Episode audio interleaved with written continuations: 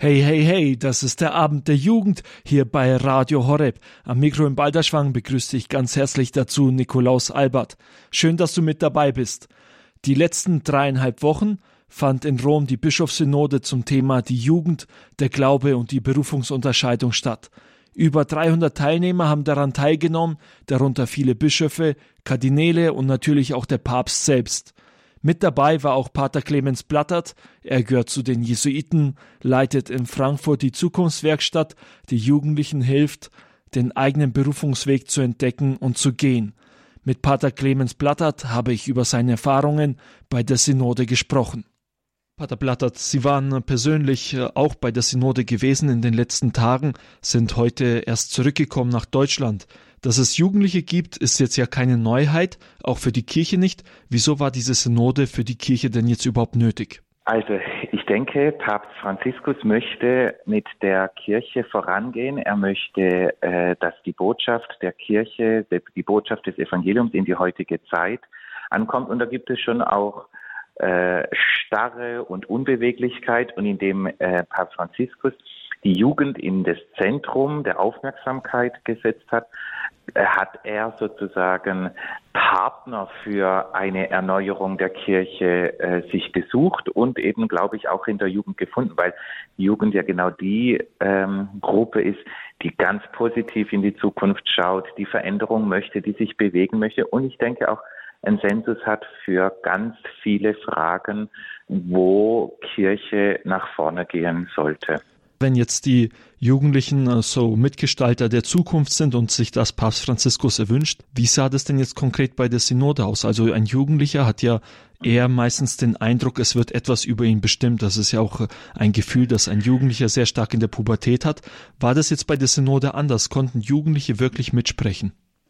Also das Besondere bei der Synode war ja auch die ganze Vorbereitung, die darf man nicht ausblenden für diese Synode, nämlich dass es eine weltweite Umfrage gab äh, online, dass die Bischofskonferenzen Umfragen gemacht haben, die sie wieder eingereicht haben nach Rom, dass es eine Vorsynode mit über 300 Teilnehmern und Teilnehmerinnen gab, wo der Papst ja dabei war, wo ein Vorbereitungsdokument entstanden äh, ist und wo junge Menschen ganz, ganz viel von ihren Anliegen äh, kundgetan haben ähm, und beschrieben haben.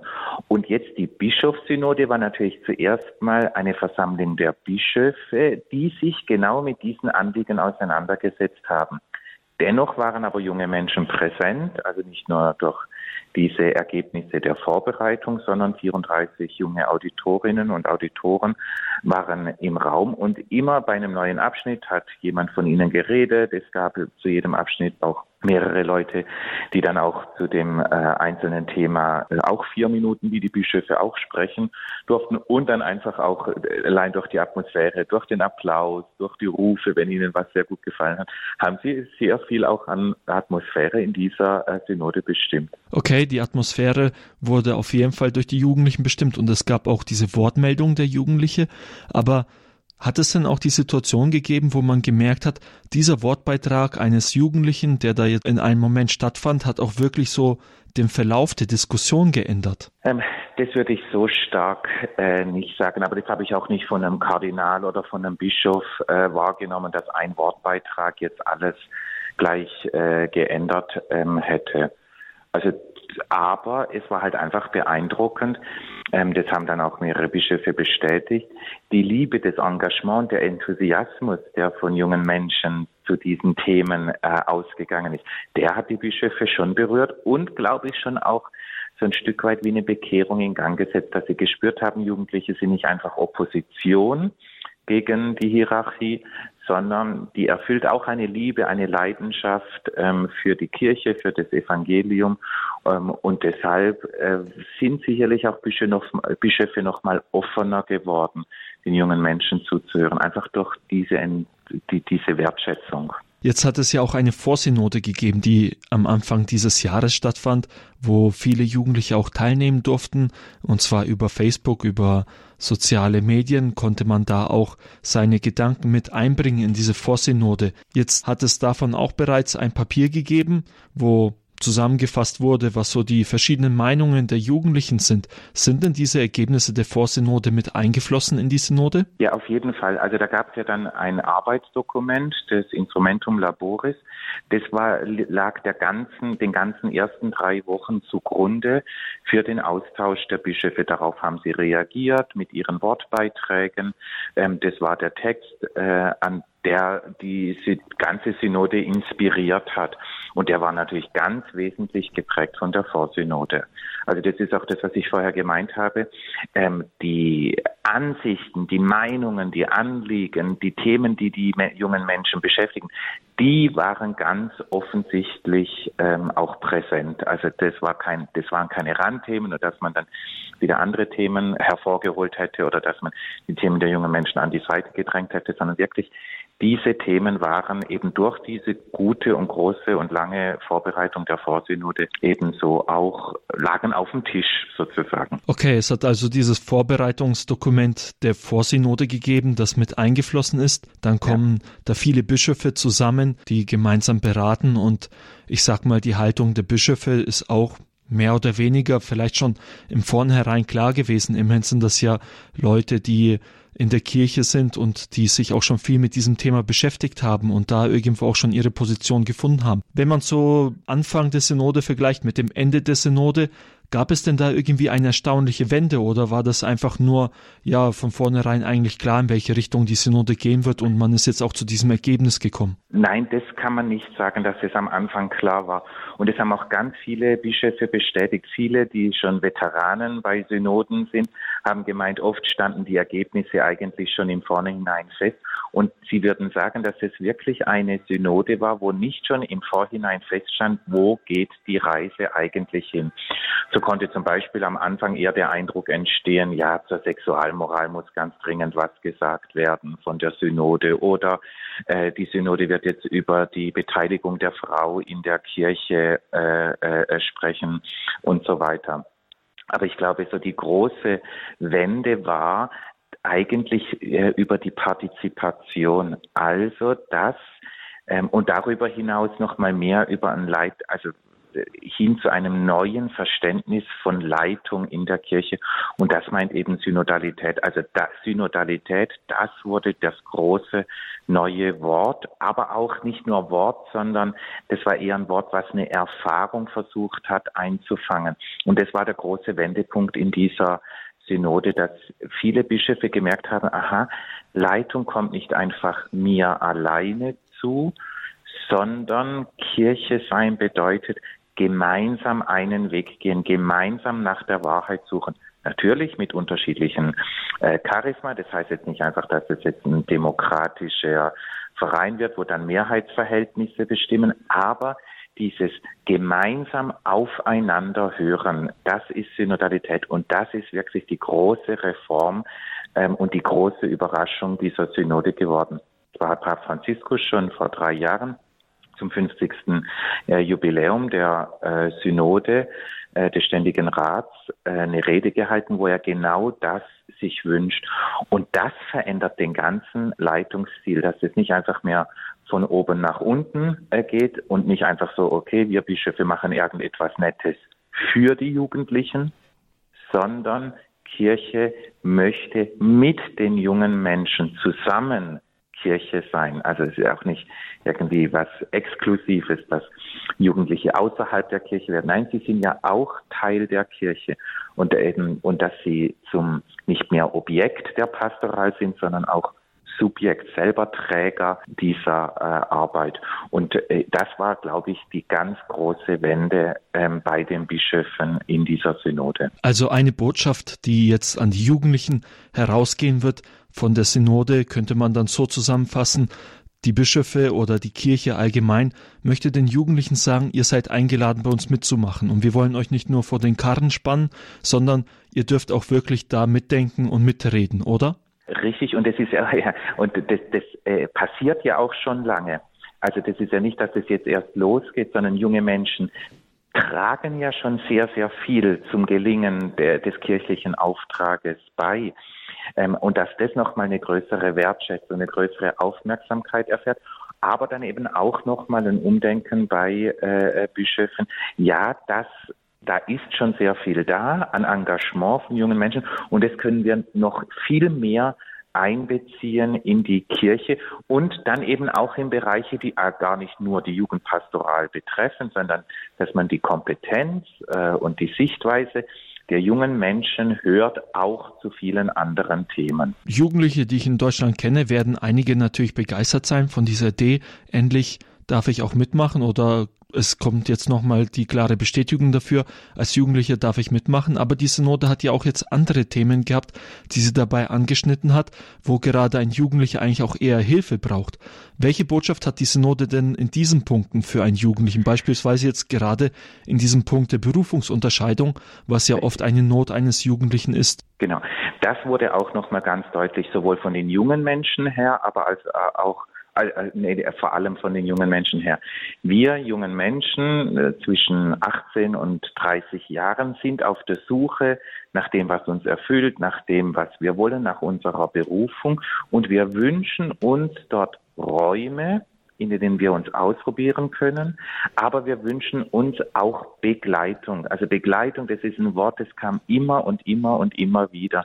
Begleitung durch Priester, Begleitung durch Ordensleute, auch Begleitung durch die Bischöfe. Und was bedeutet Begleitung? Dass wir uns aussprechen können, dass wir hören können, welchen Rat äh, sie geben.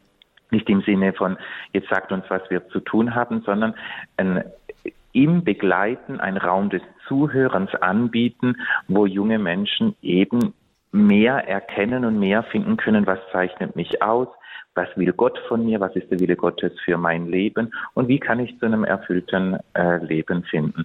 Und das war nochmal sehr faszinierend, einfach dieser große Wunsch an die Priester, an die Ordensleute, an die Bischöfe, seid Seelsorger für uns. Nach Ihren Erfahrungen jetzt äh, mit der Synode, was läuft gut mit der Jugendarbeit in Deutschland und was muss sich ändern? Also ich glaube, dass viele hoch engagierte äh, pastorale Mitarbeiter in der Jugendarbeit sind, dass äh, die jungen Menschen sie, äh, auch ganz bestimmt spüren, äh, auch wie wichtig äh, ähm, sie für die Kirche sind, äh, wie wichtig ihr Leben, wie wichtig ihre Entwicklung ist. Und ich glaube auch, dass es viele hoch engagierte junge äh, Menschen gibt. Was sicherlich noch ein Thema ist, ist das ganze Thema Evangelisierung, also wieder das Evangelium kennenlernen, Jesus Christus kennenlernen und dann eben auch diese hoch, äh, diese große Wertschätzung Gottes für den einzelnen Menschen, dass diese Sichtweise noch mehr in die Jugendpastoral mit hineinfließen darf. Das ist eines der großen Ergebnisse und Wünsche der Synode, dass die Jugendpastoral mit der Berufungspastoral verbunden wird, nicht im Sinne von, wir müssen rekrutieren, sondern im Sinne von die Jugendpastoral als die Phase der Suche, der Entfaltung meiner Persönlichkeit soll ganz stark auch diesen Gedanken haben, ja, und Gott ruft dich zu einem einmaligen Leben und Dienst mitten in dieser Welt und in der Kirche. Und dass man da junge Menschen unterstützt, ihnen diese Perspektive aufzeigt, dass man ihnen Handwerkszeug an die äh, Hand gibt, wie sie ihre Berufung entdecken können, aber dass sie eben auch erkennen, ja, wie wichtig es ist, den Willen Gottes für mein Leben zu erkennen, denn das trifft ganz tief einen Wunsch in Menschen, nämlich junge Menschen wollen ja glücklich sein, sie wollen, dass ihr Leben sich entfaltet und gelingt und der Wille Gottes ist genau das. Gott möchte, je, für jeden Menschen, dass sein Leben sich entfaltet ähm, und gelingt. Und deshalb soll noch mal mehr dieser Berufungsgedanke in die Jugendpastoral hineinströmen und auch dezidiert ähm, aus dem Evangelium heraus, aus dem Kennenlernen von Jesus Christus, wie er Menschen äh, ruft. Und ich denke, da kann, da ist sicherlich noch Potenzial äh, in der deutschen Kirche. Ja, Pater Platter, Sie hatten ja erwähnt, gerade so in diesem Gespräch mit den Jugendlichen haben einige Kardinäle und Bischöfe gemerkt, dass Jugendliche nicht nur als Opposition auftreten, sondern dass sie auch wirklich aus dem Evangelium heraus handeln und denken und da ja so eine neue Sichtweise entstanden ist. Wie sieht es denn bei Ihnen persönlich aus? Jetzt nach diesen dreieinhalb Wochen haben Sie auch da irgendwie neue Sichtweisen in der Synode gewinnen können? Ähm, also was mich wirklich überrascht hat, war, dass dieses Bedürfnis nach Begleitung, nach Freiräumen wirklich weltweit gegeben ist. Also dass es nicht nur ein Bedürfnis ist in jungen Menschen äh, hier in Deutschland. Also das war das, was mich sehr überrascht hat. Aber vor allem war die Synode eine Bestätigung für das, was wir in der Zukunftswerkstatt machen. Denn dort bieten wir vor allem Freiraum an und dass wir jungen Menschen zuhören und sie befähigen, dass sie ihren Weg gehen können. Und die Synode war insofern nochmal eine ganz große Bestärkung ja, es lohnt sich Stunde um Stunde den jungen Menschen zuzuhören, denn dann kann, können sie zu sich finden, sie können mehr mit dem Willen Gottes in Berührung kommen und ähm, so äh, äh, zuversichtlicher in ihre Zukunft äh, gehen. Also von dem her war die Synode eine ganz große Bestätigung für die Arbeit äh, von uns Jesuiten, die wir da in Frankfurt machen. Das war Pater Clemens Blattert der zu den Jesuiten gehört und der bei der Bischofssynode in Rom mit dabei war. Er hat hier beim Abend der Jugend auf Radio Horeb über seine Erfahrungen bei der Synode gesprochen. Dieses Interview und den ganzen Abend der Jugend könnt ihr übrigens auch auf unserer Homepage www.horeb.org nochmal nachhören. Jetzt geht's hier beim Abend der Jugend weiter mit etwas Musik. Hier ist Hillsong mit Show Me Your Ways. Zeig mir deine Wege.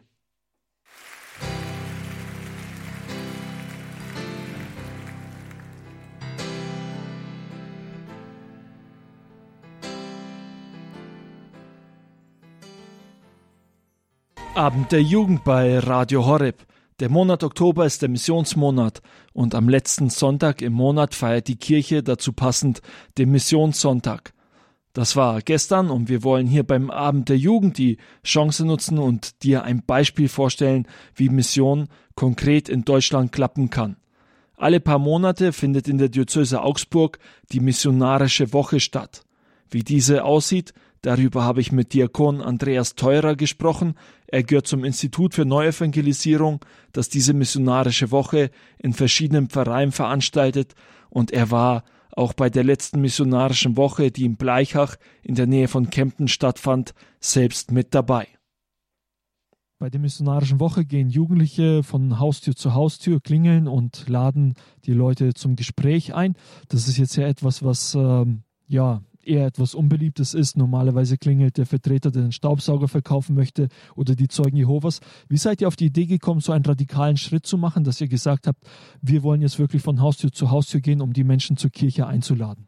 Diese Idee ist ja nicht ganz neu. Früher war das bei den Volksmissionen ja auch Standard, dass äh, Ordensbrüder von Haus zu Haus gegangen sind und eingeladen haben. Und wir haben das auch tatsächlich nicht selbst erfunden, sondern haben die Idee jetzt für diese neue Art von missionarischer Woche mit jungen Leuten statt Ordensbrüdern von den Missioneros, äh, einer Aktion der Schönstadtbewegung abgeschaut. Das haben wir vor ein paar Jahren einmal gesehen, wie die das gemacht haben und hat uns spontan begeistert im Institut für Neuevangelisierung und haben überlegt, können wir das irgendwie im Bistum Augsburg auch umsetzen?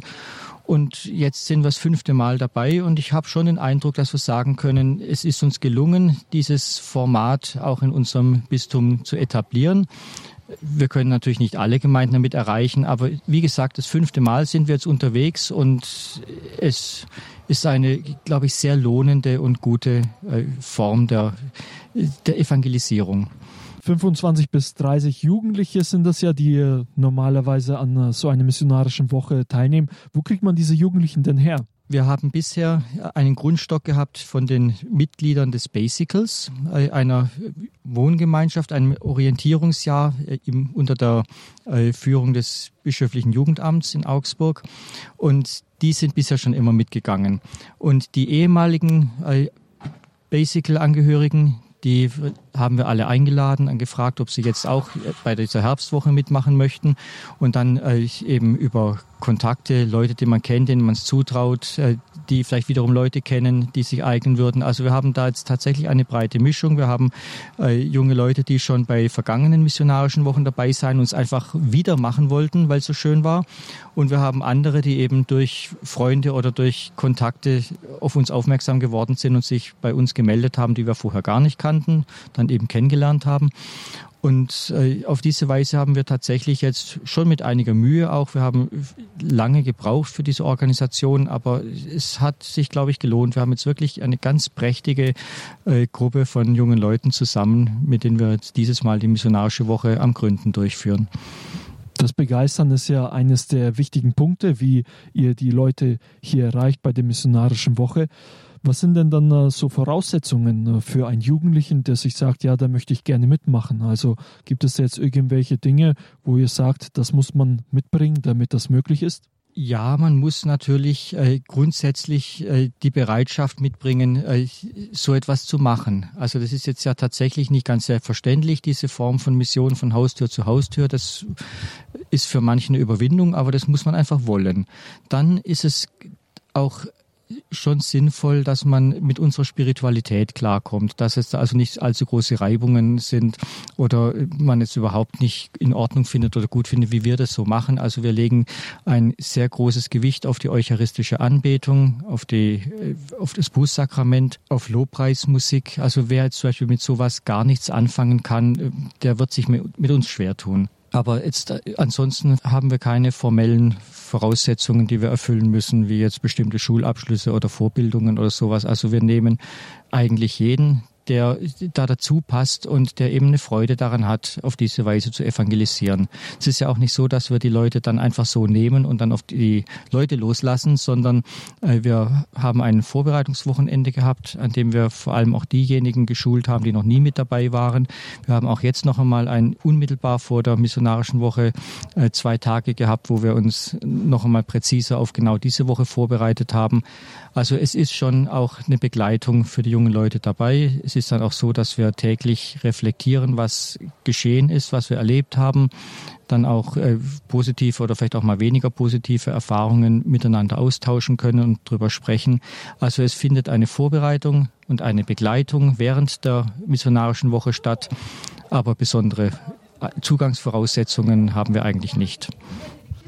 Sie haben die Reflexion bereits angesprochen, die jeden Tag stattfindet. Wie sieht der Tagesablauf der jungen Missionare denn sonst aus? Während der Woche äh, ist es üblicherweise bei uns so, wir fangen 8 Uhr an. Vorher müssen die jungen Leute von ihren Quartieren, wo sie geschlafen haben, sie sind bei Privatleuten untergebracht, werden dort mit einem Frühstück versorgt und müssen dann eben zu unserem sogenannten Hauptquartier, das ist in dem Fall jetzt das Pfarrheim in Bleichach, rüberkommen. Wir holen unsere jungen Leute dann ab, fahren sie dahin und dann beginnt dort um acht ein Morgengebet. Danach die Einteilung in die Gruppen, mit denen sie oder in denen sie an dem Tag dann äh, auf die Straße gehen. Wir teilen ein, welche Orte sie gehen, welche Ortsteile, äh, fahren die dann dorthin, wenn es nötig ist, wenn man das nicht zu Fuß erreichen kann.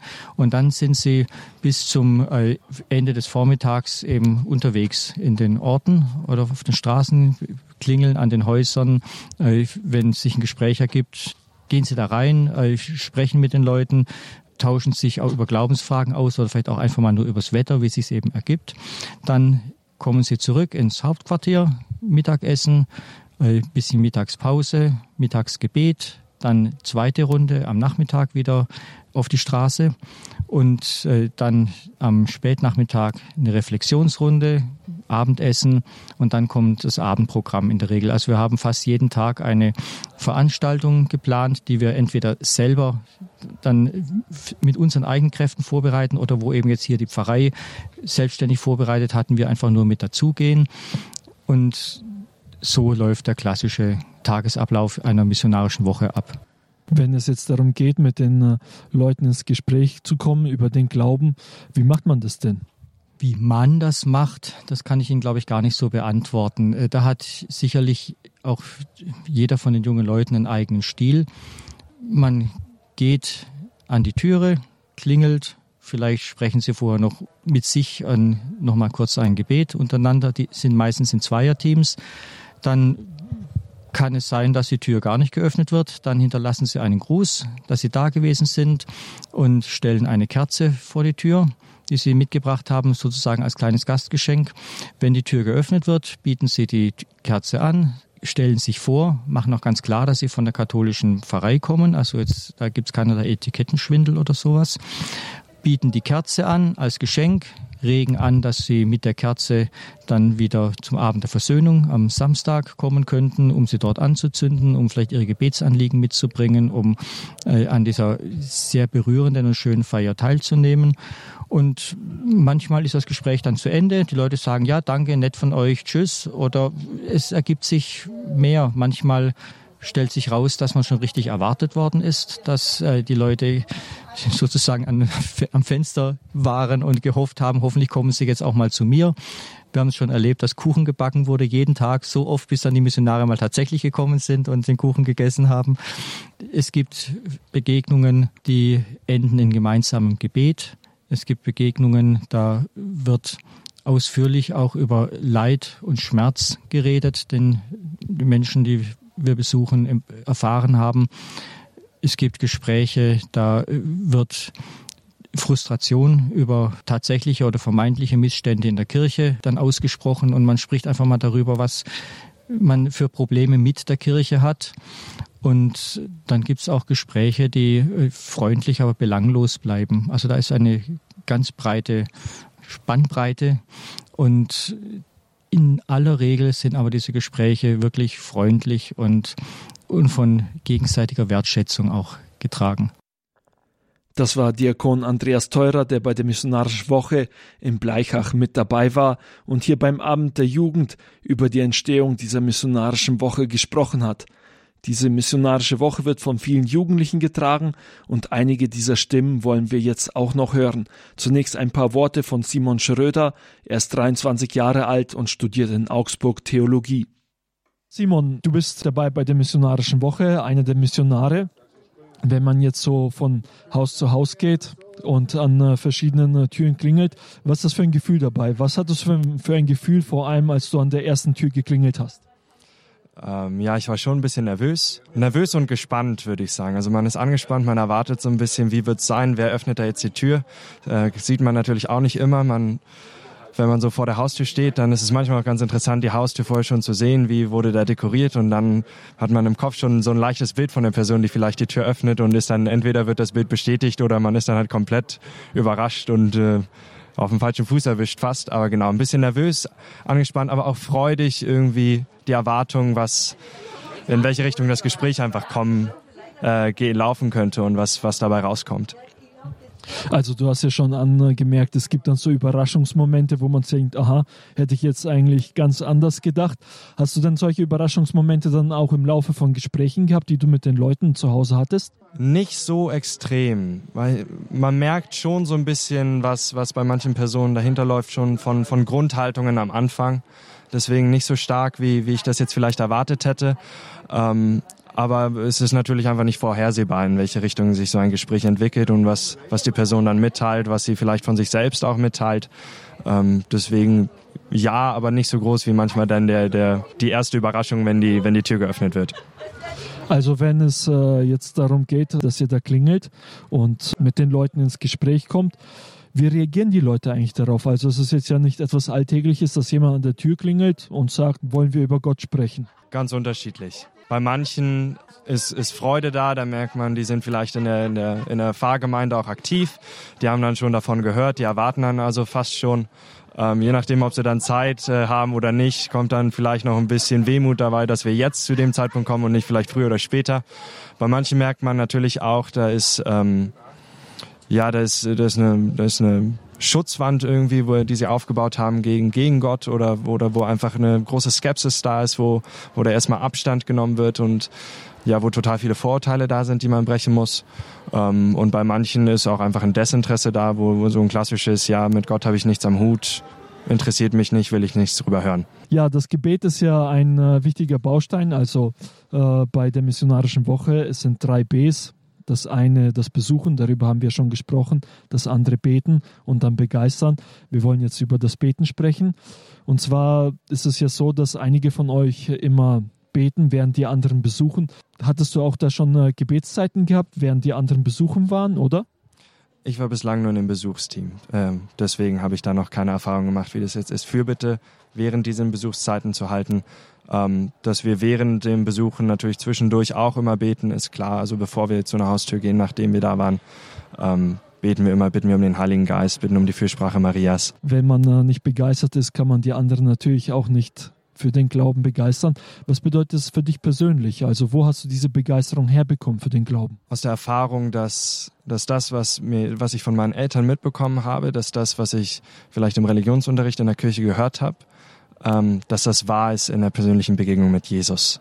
Wo ich ähm, erfahren durfte, dass ähm, dass er mich liebt, wo ich erfahren durfte, dass er wirklich treu ist, wo ich erfahren durfte, dass er wirklich für mich da ist, dass er mir zuhört, wenn ich zu ihm spreche, dass er Ratschläge hat für mein Leben und in all den Situationen, wo sich das bewahrheitet hat, äh, ja, ist die Begeisterung gewachsen. Wo hast du das konkret erfahren? Hast du da ein äh, konkretes Erlebnis gehabt? Ich war viel auf Jugendwochenenden, als ich jung war und da gerade in Gebetsabenden, in ähm, Anbetungsabenden habe ich das ähm, stark erfahren dürfen.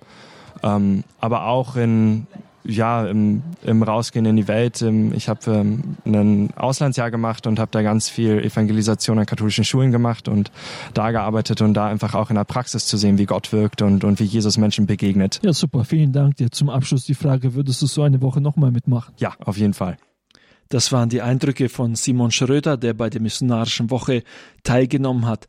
Mit dabei war auch Helena Reich, sie ist 18 Jahre alt und hat die Missionarische Woche durch das christliche Orientierungsjahr Basicals kennengelernt. Ja, Helena, du bist auch mit dabei bei den Missionaren hier bei der Missionarischen Woche. Wie bist du denn dazu gekommen? Ich habe so einen Kontakt damit aufgenommen, als ich mein Jahr im Basical gemacht habe da war die missionarische Woche ein Teil davon.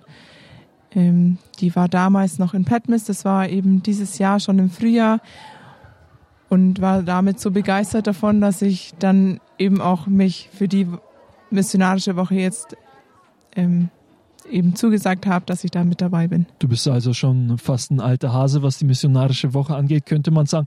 Was äh, hat dich denn so daran begeistert, dass du gesagt hast, das möchte ich jetzt noch einmal machen? Wahrscheinlich diese ähm, Gemeinschaft, dass man sieht, das sind junge Leute, die von ihrem Glauben einfach erzählen wollen, die andere Leute davon anstecken wollen, auch ja in ihrem Alltag darüber das, den Glauben auch ins Gespräch einfach mit einzubeziehen, dass man das nicht als Tabuthema ansieht, sondern dass man das ja auch ähm, ins Gespräch nehmen darf und das ein ganz alltägliches Ding sein darf. Du hast ja gesagt, du hast in Pöttmes bereits so eine missionarische Woche mitgemacht.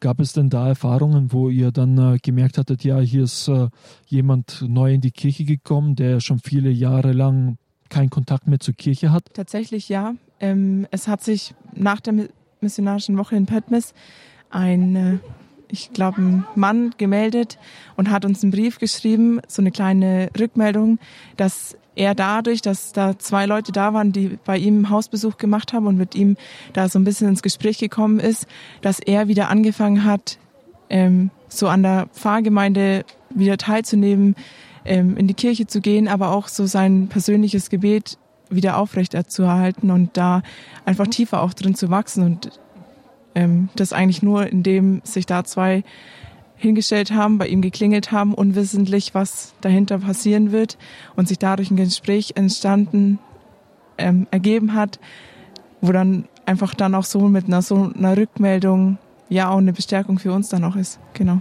Hast du denn an den Gebetsdiensten auch schon teilgenommen oder warst du auch immer nur zum Besuchen unterwegs? Diese missionarische Woche tatsächlich war ich erst nur bei den Besuchen mit dabei.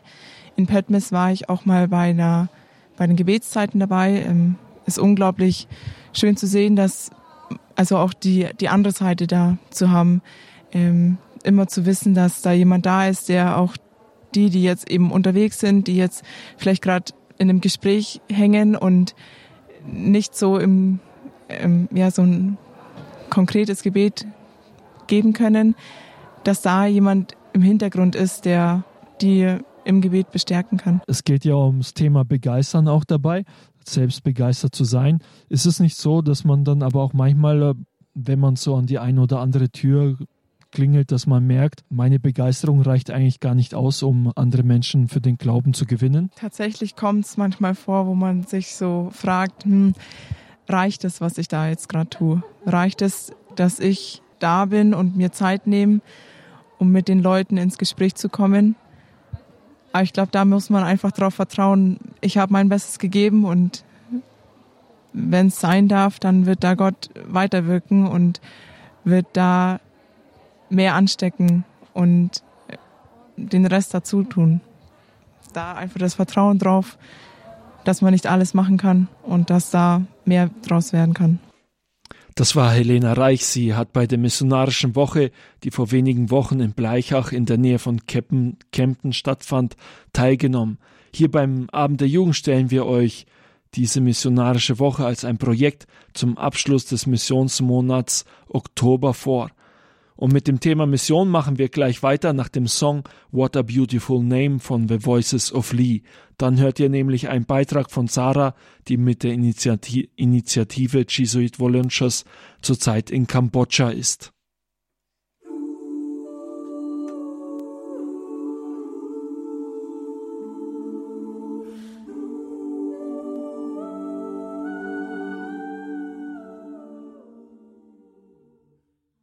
Abend der Jugend hier bei Radio Horeb. Jesuit Volunteers ist eine Initiative der Jesuiten, die es Jugendlichen ermöglicht, für ein Jahr Erfahrungen im Ausland zu sammeln und sich im Glauben zu vertiefen. Mit dieser Initiative ist auch Sarah aus Hamburg direkt nach ihrem Abi nach Kambodscha losgezogen und unterstützt dort die Jesuiten an der Schule. Hier beim Abend der Jugend berichtet sie regelmäßig von ihren Erlebnissen in Kambodscha und ihren nächsten Beitrag könnt ihr jetzt hier hören. Hallo liebe Zuhörer, ich bin jetzt schon fast seit drei Monaten in Kambodscha und langsam verstehe ich immer mehr, wie es den Menschen, vor allem den Behinderten hier vor Ort geht. Vor zwei Wochen durfte ich mit dem Outreach-Team Studenten rekrutieren. Mit dem Outreach-Team fahren wir in die Villages und treffen behinderte Menschen, die möglicherweise an unserer Schule lernen dürfen. Und wir haben eine junge Frau getroffen, sie war vier Jahre älter als ich schon verheiratet und hatte eine junge Tochter. Der Mann kümmert sich allerdings fast gar nicht um sie und meldet sich vielleicht einmal die Woche bei ihr. Sie lebt bei ihren Eltern mit anderen Geschwistern und Kindern. Ihre Eltern sind allerdings über 60 Jahre alt und können sich nur noch schwer um die Familie kümmern. Die junge Frau hat bisher keinen Beruf gelernt und eine Behinderung, weshalb sie an unsere Schule kommen sollte. Das Problem ist, dass sie wie viele andere Students, die unsere Schule besuchen, noch nie außerhalb der Village gelebt haben und immer mit der Familie Zeit verbracht haben. Und sie dachte zuerst, dass sie mit ihrer Mama zusammen an unsere Schule kommen würde. Als sie dann aber erfahren hat, dass sie alleine kommen müsse und ihre Familie ein Jahr lang ver verlassen müsse, hat sie sich dagegen entschieden, unsere Schule zu besuchen. Was ziemlich schade und ähm, traurig ist, weil weil sie sich um ihre Tochter kümmern muss und vor allem auch um die anderen Familienmitglieder, wenn ihre Eltern nicht mehr dazu in der Lage sind. Und ihre Eltern möchten unbedingt, dass sie unsere Schule besucht, nur ähm, sie kann sich nicht vorstellen, ihre Familie für ein Jahr zu verlassen. Und leider geht es vielen anderen Behinderten in Kambodscha auch so, dass sie keinen Job finden, weil Behinderte häufig ausgegrenzt werden und teilweise sogar isoliert werden. Das hängt unter anderem mit der Religion zusammen, dass die Menschen hier vor Ort glauben, dass man durch eine Behinderung für schlechte Taten aus dem früheren Leben bestraft wird. Also da greift die Theorie der Wiedergeburt und des Karmas kommt da wieder hervor. Deswegen geht es vielen behinderten Menschen hier immer noch schlecht. Und unser Ziel an unserer Schule ist es, den behinderten Menschen die Würde wieder zurückzugeben. Und häufig wenn Sie an unserer Schule gelernt haben, können Sie danach in Ihrer Village dann ein eigenes Business starten, so ein kleines Familienbusiness. Dazu müssen Sie nur erstmal den Schritt wagen und an unsere Schule kommen. Und wir hoffen, dass wir in nächster Zeit mehr Students finden können, weil ähm, wir merken, wie es bei manchen fruchtet, was wir dem beibringen und dass sie dann auch tatsächlich damit später einen Beruf ausüben können. Nur ähm, den meisten Kambodschanern fällt es sehr, sehr schwer, sich ein Leben außerhalb der Familie vorzustellen für ein Jahr. Und ähm, ich hoffe, dass mehrere den Mut finden können, das ähnlich wie ich zu machen und ein Jahr einfach rauszugehen. Und dann gehen auch die ersten drei Monate tatsächlich schnell um. Und ich denke auch das letzte Dreivierteljahr. Und ich wünsche mir einfach, dass ich vielleicht auch in ein paar Monaten mehr davon erzählen kann, wie es ist, seine Familie ein Jahr zu verlassen. Ähm, noch fällt es mir schwer mit der Sprache, aber vielleicht kann ich dann einigen Mut zureden und ihnen davon berichten, dass sie das unbedingt machen sollen, weil es ihnen ganz, ganz viel im Leben schenkt. Wenn ihr irgendwelche Fragen habt, dann stellt sie gerne und ich beantworte die sehr gerne. Und sonst schicke ich euch viele liebe Grüße nach Deutschland. Bis zum nächsten Mal. Das war Sarah, sie ist aus Hamburg und ist zurzeit mit der Initiative Jesuit Volunteers in Kambodscha. Wenn du eine Frage an Sarah hast, kannst du einfach eine WhatsApp-Nachricht an die 0171 57 53 200 schicken. Noch einmal die Nummer 0171 57 53 200. Das ist die WhatsApp-Nummer für den Abend der Jugend hier bei Radio Horeb. Am besten du speicherst diese Nummer direkt in dein Handy ein, dann kannst du uns auch jederzeit Rückmeldungen zum Abend der Jugend geben. Vielleicht gibt es ja Themen, die dich interessieren oder Fragen, die dir auf der Zunge brennen, dann einfach eine WhatsApp-Nachricht an die 0171 57 53 200. Gerne kannst du uns auch schreiben, welche Sendung oder Musik du gut findest. Wir freuen uns über jede Nachricht 0171 57 53 200. Und jetzt wieder etwas Musik hier beim Abend der Jugend. Chris Tomlin mit dem Song Almighty.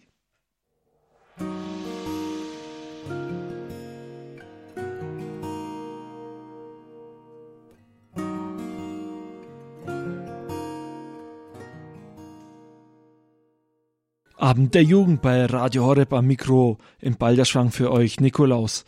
Papst Franziskus hat vor kurzem das Schreiben Gaudetet Exultate veröffentlicht. Das Thema Heiligkeit. Und eins ist klar, dieses Schreiben hat es so wie das Thema selbst in sich.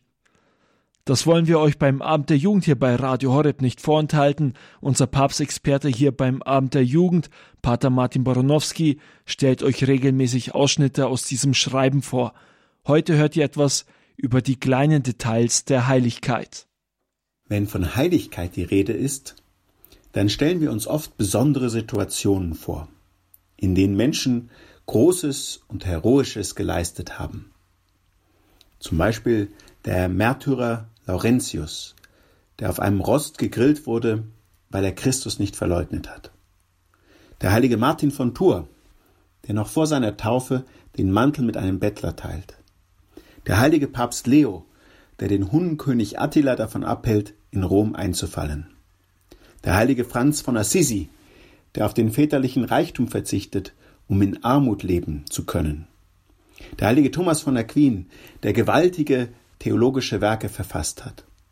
Der heilige Pater Maximilian Kolbe, der im KZ für einen Familienvater in den Hungerbunker geht. Der heilige Papst Johannes Paul II., der seinen Attentäter im Gefängnis besucht und vergibt. Wenn wir auf diese Beispiele schauen und dann unser eigenes Leben sehen, dann fühlen wir, so geht es mir zumindest, oft nicht die Kraft zu großen Heldentaten. Und wir sind dann vielleicht frustriert, weil sich in unserem Leben keine Gelegenheit zu bieten scheint, etwas wirklich Besonderes zu tun.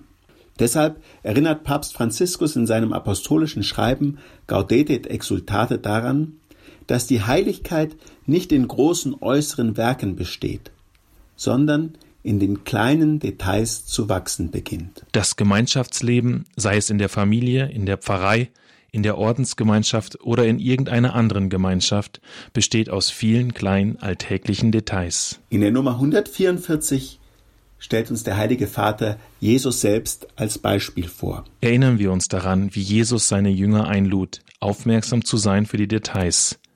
Das kleine Detail, dass bei einem Fest der Wein ausging. Das kleine Detail, dass ein Schaf fehlte.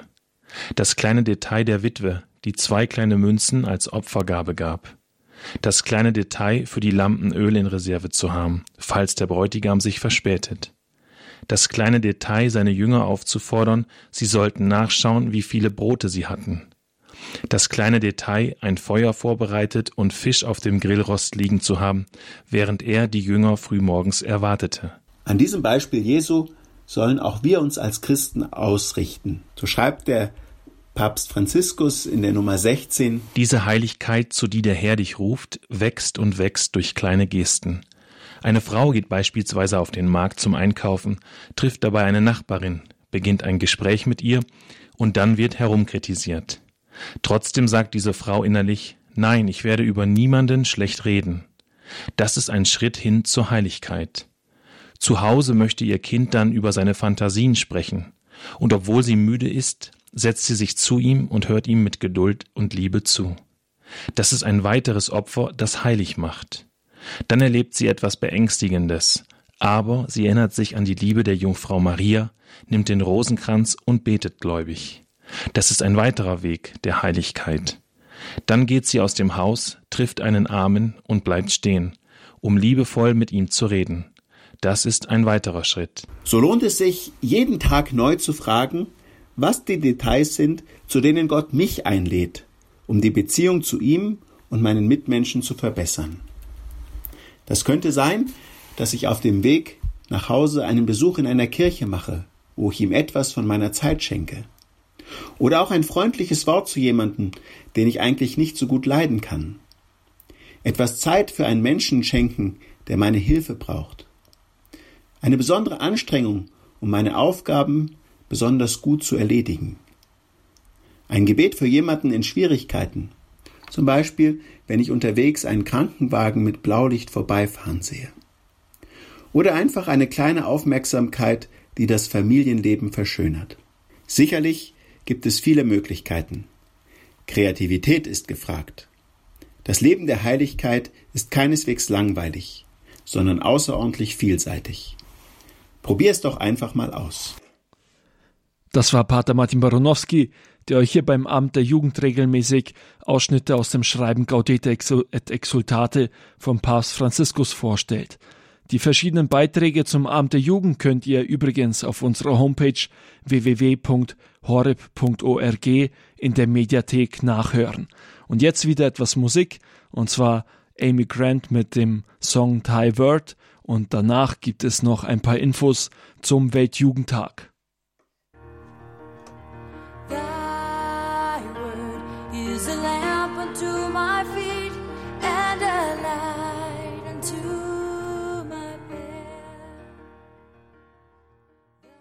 Abend der Jugend hier bei Radio Horeb am Mikro in Balderschwang für euch Nikolaus Albert.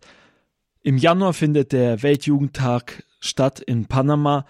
Es werden Millionen Jugendliche kommen, gemeinsam mit Papst Franziskus den Glauben feiern. Und wir bereiten uns hier beim Abend der Jugend auf Radio Horeb auch auf diesen Weltjugendtag vor und schauen in die Geschichte hinein. Wie ist dieser Weltjugendtag entstanden? Was hat der Weltjugendtag bis jetzt schon bewirkt? Dazu begrüßen wir immer wieder Dekanatsjugendseelsorger Martin Seefried. Er gehört zum Dekanat Weißenburg-Wemding, ist da als Jugendpfarrer eingesetzt und stellt uns hier immer wieder so Teile vom Weltjugendtag vor aus dieser Geschichte der Weltjugendtage. Heute hört ihr von ihm einiges über den Weltjugendtag, der in Manila im Jahr 1995 stattfand. Willkommen zum fünften Teil der Geschichte der Weltjugendtage auf dem Weg nach Panama. Als das Weltjugendtagskreuz am 27. März 1994 von den amerikanischen an die philippinischen Jugendlichen übergeben wurde, sagte Johannes Paul, wir vollziehen heute eine Geste, die von Jahr zu Jahr immer größere symbolische Bedeutung erlangt. Das Pilgerkreuz wandert von Hand zu Hand, von Schulter zu Schulter. Die amerikanischen Jugendlichen aus Denver wo das denkwürdige Treffen vom August des vergangenen Jahres stattgefunden hat, übergeben heute das Kreuz ihren asiatischen Brüdern und Schwestern aus Manila, der Hauptstadt der Philippinen, wo im Jahr 95 das nächste Welttreffen abgehalten wird. Liebe jungen Freunde, ihr könnt im Kreuz das Zeichen der Hoffnung erkennen, die nicht trügt. Ihr habt verstanden, dass man sich des Kreuzes nicht schämen, sondern rühmen soll. Es ist das Zeugnis der Leidenschaft Gottes für den Menschen, der unwiderlegbare Beweis seiner Liebe. Sagt allen, dass gerade deshalb das Kreuz demjenigen, der es annimmt, neue und echte Freude schenkt, die Freude des Sieges über das Böse und den Tod. 1995 schließlich war es soweit. Der Weltjugendtag in Manila auf den Philippinen wurde der bisher größte Weltjugendtag mit vier Millionen Jugendlichen am Sonntagmorgen. Es war das erste Mal in der Geschichte, dass sich so viele Menschen um den Nachfolger Petri versammelten, und mit ihm die heilige Messe feierten. Johannes Paul II. selber war davon sehr bewegt. Sagte später, er habe noch nie so viele Menschen auf einmal gesehen. Damals wurde der Weltjugendtag in das Guinness-Buch der Rekorde als die größte Versammlung der Geschichte eingetragen. Kennzeichnende Momente des Dialogs, der Freimütigkeit fehlten aber trotz der großen Zahl von Menschen auch in Manila nicht. Es sind viele. Aber Johannes Paul sucht immer den Dialog. Er sieht nie die Masse vor sich, sondern immer die Menschen als Personen. Einen typischen Moment erzählt George Weigel in seiner Biografie Zeuge der Hoffnung. Bei der Vigil am Abend, wo schon etwa eine halbe Million Jugendliche auf dem Platz waren, ließ sich Johannes Paul auf einen scherzhaften Dialog mit der Jugend ein. Sie riefen in einem rhythmischen Sprechchor den Kosenamen des Papstes aus seiner Kindheit. Lolek, Lolek. Halb scheltend sagte Johannes Paul, Lolek klingt nicht seriös. Die Jugendlichen hörten auf. Doch das wollte der Papst auch nicht. Aber Johannes Paul klingt allzu seriös, fuhr der Papst fort. Wir brauchen etwas, das in der Mitte liegt. Vielleicht Karol. Johannes Paul lachte und es erhob sich ein neuer, donnernder Sprechchor. Karol, Karol.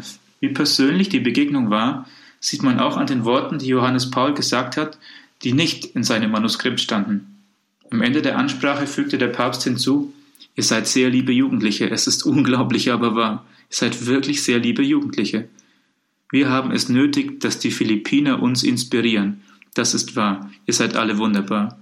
Wisst ihr, wo der nächste Weltjugendtag stattfinden wird? Er wird in Paris sein. Ich habe soeben ein Top Secret verraten. Am Sonntagmorgen in der Messe waren es dann nicht mehr eine, sondern endgültig vier Millionen Pilger. In der Predigt kann man wieder diesen echten Dialog, dieses Hin und Her beobachten. Johannes Paul stellte nämlich fest, ich sehe, ihr applaudiert. Es gibt also immer noch Grund zum Applaudieren. Das ist gut so. Es zeigt, dass ihr denkt, dass ihr nachdenkt und mitdenkt. Ich bewundere euer Nachdenken. Ich bewundere die Gnade des Herrn in eurem Nachdenken und auch in eurem Applaudieren. Der Papst spricht also nicht allein, er hat einen Dialog. Er spricht und er hört. Er hört zu und ihr sprecht. Und was ihr sprecht, ist vielleicht noch wichtiger. Ihr aber sprecht, indem ihr applaudiert. Wir haben heute eine große Verspätung, aber dieser Tag sollte nicht enden. Es sollte für immer weitergehen. Das Motto des Weltjugendtags von Manila lautete, wie mich der Vater gesandt hat, so sende ich euch. Dieser Gedanke der Sendung wurde auch in der Hymne aufgegriffen. Sie heißt auf Englisch Tell the World of His Love, also erzähl der Welt von seiner Liebe. Es sind die Worte, die Jesus nach seiner Auferstehung zu den Jüngern spricht. Wie mich der Vater gesandt hat, so sende ich euch. In seiner Botschaft zu diesem Weltjugendtag erklärte Johannes Paul, dass jeder, der Jesus nach der Auferstehung gesehen hat, zu einem Zeugen wird. Und er schreibt, bei den vorausgegangenen Treffen die unseren Weg der Reflexion und des Gebetes gezeichnet haben, hatten wir die Möglichkeit, den auferstandenen Herrn zu sehen, was auch Glauben und Erkennen, was so gut wie mit Händen fassen bedeutet. Wir haben ihn in Rom 84 und 85 als Freund und Lehrer gesehen und aufgenommen, als wir diesen Pilgerweg begonnen haben. Wir haben ihn dann in Buenos Aires 87 gesehen, als wir zusammen mit den Jugendlichen von allen Erdteilen beieinander waren. Wir haben ihn in Santiago de Compostela 89 gesehen, wo wir sein Antlitz entdeckt, ihn als Weg, Wahrheit und Leben erkannt haben, indem wir in Vereinigung mit dem Apostel Jakobus über die christlichen Wurzeln Europas meditierten.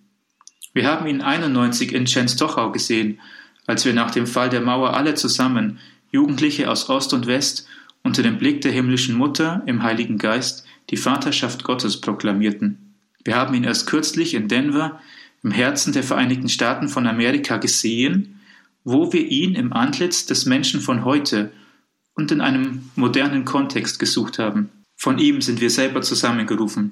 Nachdem wir ihn selber gesehen haben, stellen die Jugendlichen aus allen Teilen der Welt an sich die Anfrage bezüglich ihrer persönlichen Aufgabe der Neuevangelisierung, in Fortsetzung der Sendung, die den Aposteln anvertraut wurde.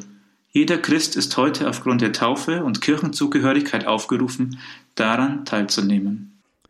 Das war Pfarr Jugendpfarrer Martin Seefried, der euch hier beim Abend der Jugend auf Radio Horeb in Vorbereitung auf den Weltjugendtag in Panama, der im Januar stattfinden wird, die Geschichte der Weltjugendtage darstellt. Ihr könnt diese Beiträge vom Abend der Jugend noch einmal nachhören unter www.horeb.org. Da findet ihr die Mediathek auf unserer Homepage und da wiederum den Podcast-Bereich. Da ist der Abend der Jugend dann auch mit dabei.